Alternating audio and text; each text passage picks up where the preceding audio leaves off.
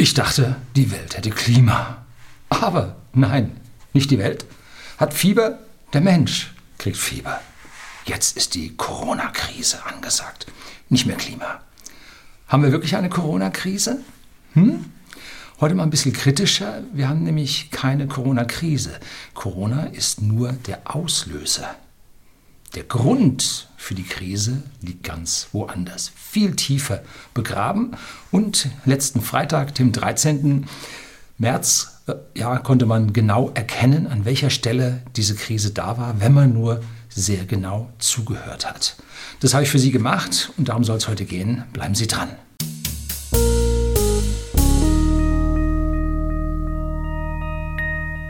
Guten Abend und herzlich willkommen im Unternehmerblog, kurz Unterblog genannt. Begleiten Sie mich auf meinem Lebensweg und lernen Sie die Geheimnisse der Gesellschaft und Wirtschaft kennen, die von Politik und Medien gerne verschwiegen werden. Und da sind wir heute. Wir sind nämlich in einer Krise ungeahnten Ausmaßes, die immer noch in der Bevölkerung verschwiegen wird. Und im männlichen, ja, wenn Corona vorbei ist, dann ist alles wieder gut und gemeinsam schaffen wir das.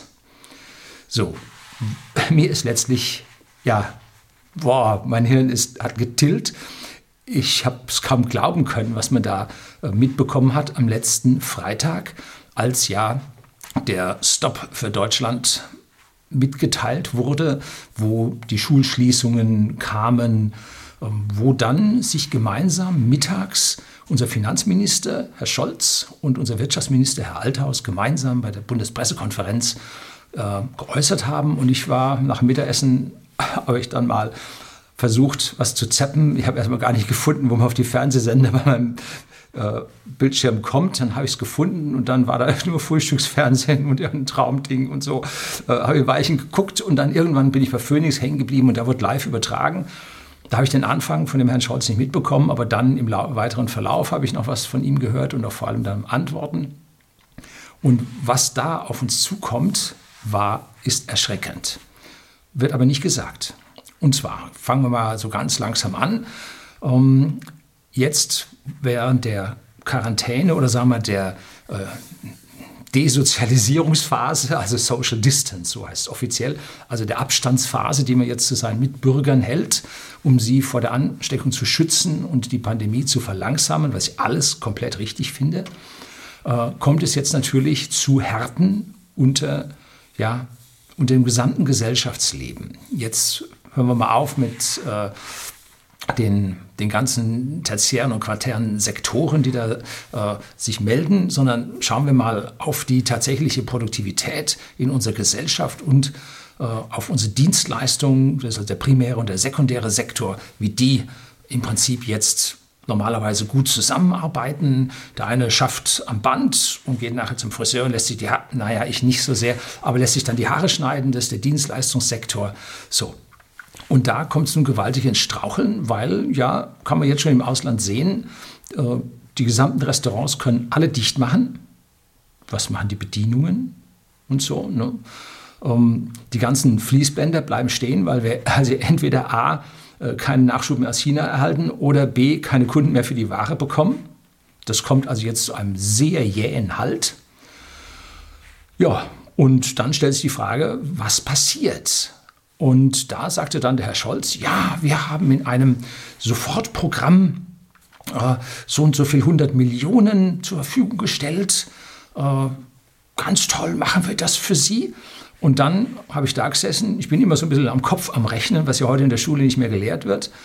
Und habe gedacht, aha, 400 Millionen, nehmen wir jetzt mal so. Wie viele Erwerbstätige haben wir in Deutschland? 40 Millionen ungefähr, ja, 45 oder so.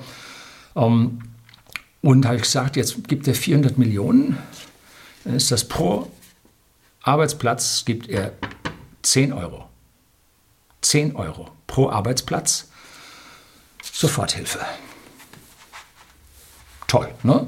Super. Wie die Krise kommt und wie sie anläuft, äh, überhaupt nichts verstanden. Gar nichts verstanden. Und vom Herrn Altmaier habe ich dann beim IFO-Institut auf dem Kanal noch einen Vortrag über den Innovationsstandort Deutschland von ihm gehört. Also in welchem Wolkenkuckucksheim der lebt, ich weiß es nicht. Ne? Dass wir so innovativ werden und toll.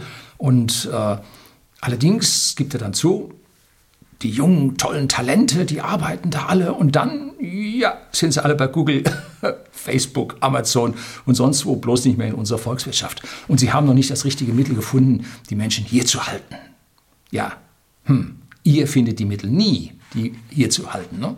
Denn was ihr macht, ist alles Planwirtschaft und nicht freie Entfaltung der Persönlichkeit. Und wenn man hier den Leuten dasselbe bezahlen würde, was man nicht tut, dasselbe bezahlen würde und die gleichen geringen Abgaben auf ihn aufdrücken würde, äh, er würde nicht hier bleiben, weil das Klima einfach nicht stimmt, weil hier von oben geregelt wird und unten nicht Freiheit herrscht. Darum geht es ja, darum bleiben die nicht. Ne? So, also da war diese Bundespressekonferenz da am Freitag sehr, sehr fragwürdig. Und dann kam eine Aussage, ja, ähm, aus dem Publikum, ein Herr fragte, ja, was ist denn jetzt mit den ganzen kleinen Selbstständigen und so? Äh, wie hilft man denn denen? Weil vorher ging es um äh, Kurzarbeit, komme ich gleich noch drauf. Ganz, ganz wichtiger Punkt. Eine, Entschuldigung, eine Sauerei ohnegleichen. Und was macht man mit den Kleinen? Ja, da versuchen wir jetzt auch ein Mittel zu finden. Und dann, ja, Milliarden, kam dann auf einmal die Zahl, nicht mehr 100 Millionen, das hat er wohl selber gemerkt, sondern Milliarden werden dann ähm, ausgegeben werden. Aber das ist nicht so einfach, auf was man da alles achten muss. Wir müssen bei der EU fragen, ob dieses Ding zulässig ist. Hallo? Was für einen Eid hast du als Minister gesprochen? Schaden vom deutschen Volke abzuwehren. Abzuhalten, so glaube ich, heißt es offiziell. Ne? So, das ist der Eid. Und jetzt erstmal in Brüssel nachzufragen, was ich überhaupt machen darf in so einer Megakrise. Katastrophe. Da kann ich nur mit Professor Otte antworten. In einem Gesamtsystem mit lauter Schuldnern ist es keine gute Idee, der einzige Gläubige zu sein. Und das sind wir Deutschen. Schauen wir speziell hier nach Bayern. Wir äh, erzielen Überschüsse pro Kopf der Bevölkerung, äh, erarbeiten das alles. Und was passiert? Wir müssen über Länderfinanzausgleich alles, restlos alles abführen. Und unsere CSU ist nicht mehr in der Lage, äh, unsere Kitas kostenfrei zu stellen und, und, und, unsere Infrastruktur auf dem besten Weg zu hieven in den vergangenen Jahren. Nein, sie zahlt nach wie vor die Milliarden äh, in den deutschen Bundeshaushalt rein, über den Länderfinanzausgleich, nicht Bundeshaushalt, über Länderfinanzausgleich an die anderen Länder. So, das heißt, die können ihr sozialistisches Wolkenkuckucksheim führen mit unserem Geld, was wir hier überproportional erarbeiten. Und die kassieren das ab und sagen, jo, nö, so genau sehen wir das nicht und Ringelpiez mit anfassen und wir genderisieren mal die ganzen Unis durch und all so ein Zeug, ne? So, und wir haben das erarbeitet. So.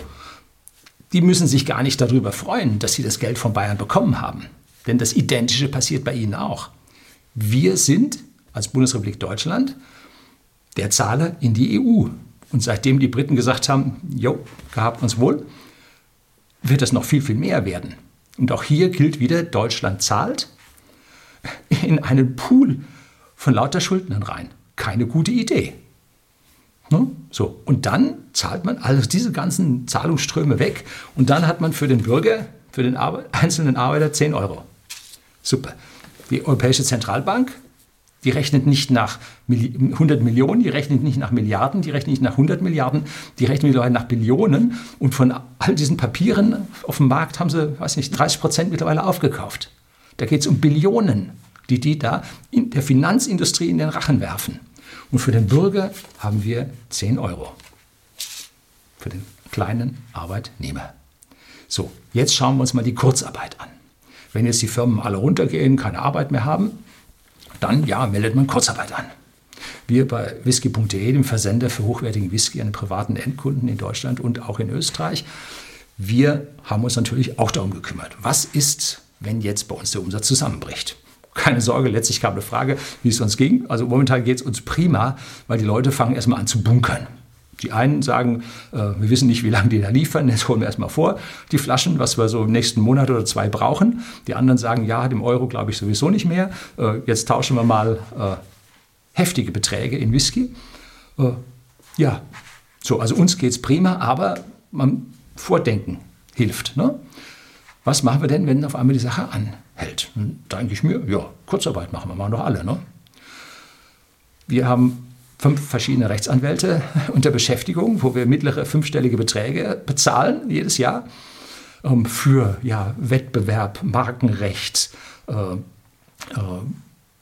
Datenschutzgrundverordnung, Lebensmittelinformationsverordnung und was wir da alle haben machen müssen, äh, unerträgliche äh, Bürokratisierung und Gängelung von uns. So, und habe den einen gefragt, das ist der für Personalrecht, den braucht man normalerweise nicht, da bin ich zum Verband gegangen.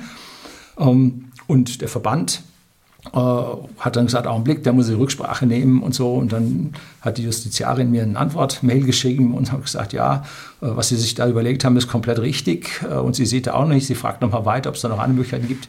Wir von whisky.de können nämlich keine Kurzarbeit machen. Nein. Für die ganzen kleinen und mittleren Unternehmen, die jetzt entweder Selbstständige sind oder äh, Personengesellschaften oder kleine Mittelständler, alle die, die keinen Tarifvertrag gemacht haben, die können nicht Kurzarbeit machen, es sei denn, sie haben in ihren gesamten Arbeitsverträgen vom ersten Mitarbeiter bis zum letzten Mitarbeiter eine Klausel über Kurzarbeit drin. Hm. So, wer hat das von den Kleinen? Hat das der Schreiner? Hat das der Zimmermann? Haben wir das mit unseren 20 Mannequin? Natürlich nicht.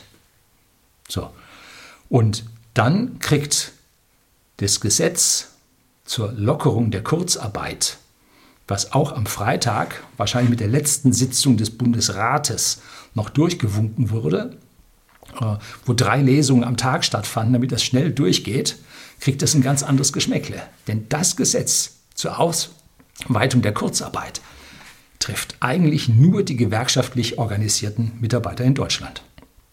Die können Kurzarbeit machen. Und das jetzt nicht nur so 50 Prozent, sondern runter bis 10 Prozent. Ich habe das Ding mal gesucht. Es ist wirklich ein, ein Zehnzeiler, den sie da geschrieben haben. Also dermaßen ruckzuck haben sie sich da reingeschrieben, damit ihnen und ihren Mitarbeitern jetzt möglichst wenig passiert. Der Rest.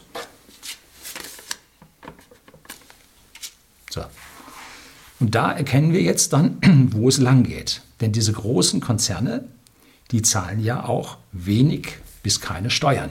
Die haben ja Steuersparmodelle die ab Gewinnen von so 10 Millionen pro Jahr sich dann anfangen gut zu rechnen, wo dann die Gelder über Irland, äh, Niederlande auf die Caymans oder Belize oder Panama oder sonst wohin geschoben werden. Und die zahlen ja bei uns vergleichsweise wenig Steuern. Auch die Internetfirmen zahlen wenig Steuern. Und die beschneidet man nicht mit ihren Steuerzahlungen oder Steuersparungen, äh, weil man dann die eigenen Unternehmen auch treffen würde. Das ist alles ein gemeinsamer abgeschlossener Kessel. So, und die zahlen jetzt an dieser Stelle äh, sowieso keine Steuern. Und jetzt lässt man die, die die großen Steuern im Land bezahlen, die kleinen und mittleren, wir zahlen die Steuern, die lässt man jetzt im Regen stehen. Natürlich haben sie gesagt, wir werden da auch helfen und das hat Herr Söder dann äh, auch noch betont, wie sie dann helfen werden und so weiter. Aber erst muss man bei der EU fragen. Wenn ihr Politiker da draußen dem Kleinen und Mittleren nicht helft, dann seid ihr Geschichte. Das lassen die sich nicht bieten. Und die ganz große Gefahr, die jetzt kommt, ist, die ganzen Zombie-Firmen, die mit billigen Geldern, mit billigen Krediten gerade so am Laufen waren, denen hilft man jetzt, damit sie eben nicht die Leute entlassen, damit sie weiterkommen. Und die Kleinen, die die Steuern bezahlen, denen hilft man nicht. So, das heißt jetzt, jetzt werden noch die Zombies noch mal stärker geschützt als die, die die gesamte Gesellschaft retten könnten. So, das ist die Megakrise mit Ansage. Ja? Es klingt gut, populistisch, wir müssen da die Arbeitsplätze alle retten, ist ja vollkommen richtig. Aber hinzugehen und einseitig den einen zu helfen und auf der anderen Seite nichts, das ist hochgradig gefährlich, weil es das Gleichgewicht in der Gesellschaft nochmal verschlechtert. Und zwar weg von den Leistungsträgern, Steuerträgern der Gesellschaft. So. Und dann beginnt die ganze Sache zu laufen. Was bleibt dann dann dem Kleinen übrig? Der Kleine kann nichts anderes tun als kündigen. Und dann muss er wen kündigen? Nun, die, die am jüngsten sind. Weil für die Älteren gibt es entsprechende Schutzregeln. Das heißt, sie kündigen die Jüngsten. Die kriegen momentan auch keinen Job. Ne? So. Das heißt, die leistungsfähigsten, schlausten, intelligentesten, nein, intelligent nicht, die bleiben gleich, die Intelligenz, aber die leistungsfähigsten von ihrem Saft und Kraft stehenden, die schmeißen wir raus und die ganzen grauhaarigen oder haarlosen, die bleiben drin. So, jetzt könnte man so ein bisschen wie göttliche Gerechtigkeit annehmen, dass es jetzt vermutlich mal von den Älteren über die Corona-Krise die meisten erwischt. Das ist zynisch, das ist überhaupt nicht zulässig, so einen Gedanken zu haben. Äh, so, aber wir dürfen nicht die Leistungsfähigen in unserer Gesellschaft ausgrenzen. Die, die Digitalisierung können. Das sind ja auch die Jungen. Die jetzt zu entlassen. Ja, wie verrückt ist das? Ja, alles nicht verstanden. Es, die alten Seilschaften, die sich selber retten wollen, die meinen, der Konzern überlebt, wenn die ganzen Zulieferer alle pleite sind, wenn da keiner mehr arbeiten kann. Glauben Sie, dass sie dann da überleben können? Natürlich nicht. Jetzt müssten Politiker wechseln und sagen, wir müssen unserem Kleinen und Mittelstand helfen. Und wir müssen dem Bürger helfen. Und wie geht das am besten? Am besten wäre es, Mehrwertsteuer runter. Einfach sagen, wir verzichten auf die Hälfte der Mehrwertsteuer. 7% Mehrwertsteuersatz machen wir auf 0 und 19% Mehrwertsteuer machen wir auf 10. So, dann gehen Milliarden dem Land verloren. Jo, soll sie verloren gehen dem Land. Aber wir sollten nicht gegen Wolkenkuckucksheime kämpfen wie Klima, wo wir einen Green Deal für hunderte Milliarden in Brüssel losgestoßen haben. Ne? Äh, sollten wir nicht hunderte Milliarden dort ausgeben, sondern wir sollten dafür zuschauen, dass unsere Bürger der Politik noch glauben. Was haben wir für unseren 100 Milliarden Deal, wenn nachher die Bürger die Politiker davonjagen? Wir haben keine Corona-Krise.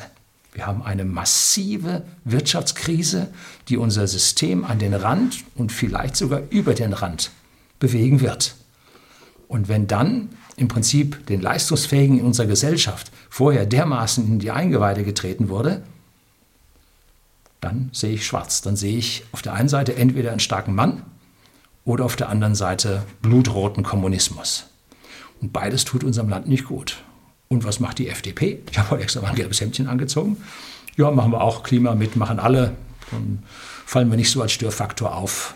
Jo. So. so nicht, Herr Lindner. So nicht.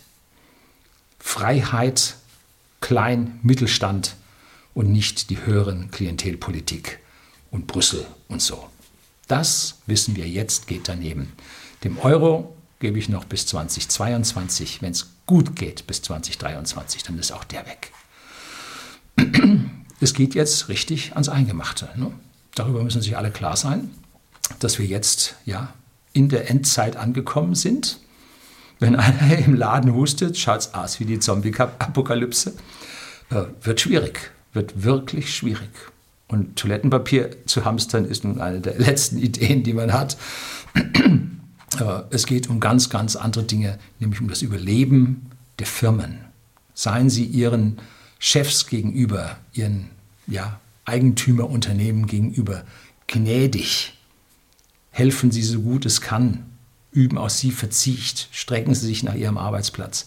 Denn wenn sie ihren Chef als ja nicht als Mitstreiter, sondern als Gegner sehen.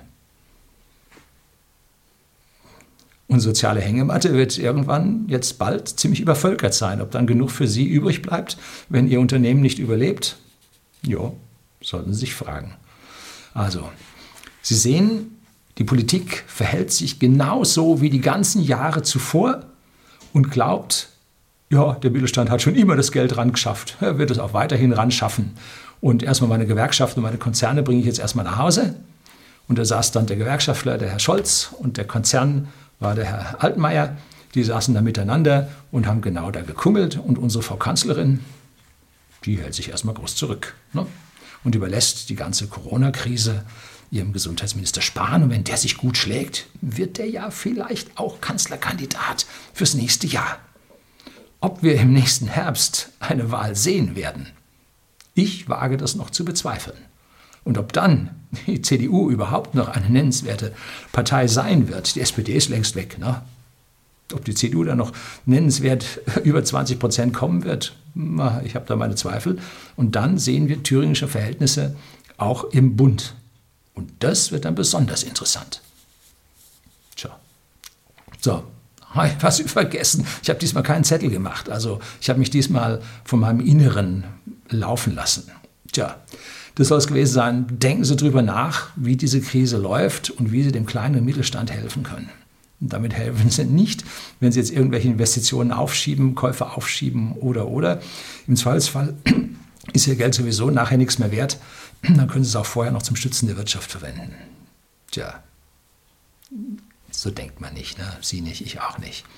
Aber richtiger wäre es. So, das soll es gewesen sein. Herzlichen Dank fürs Zuschauen.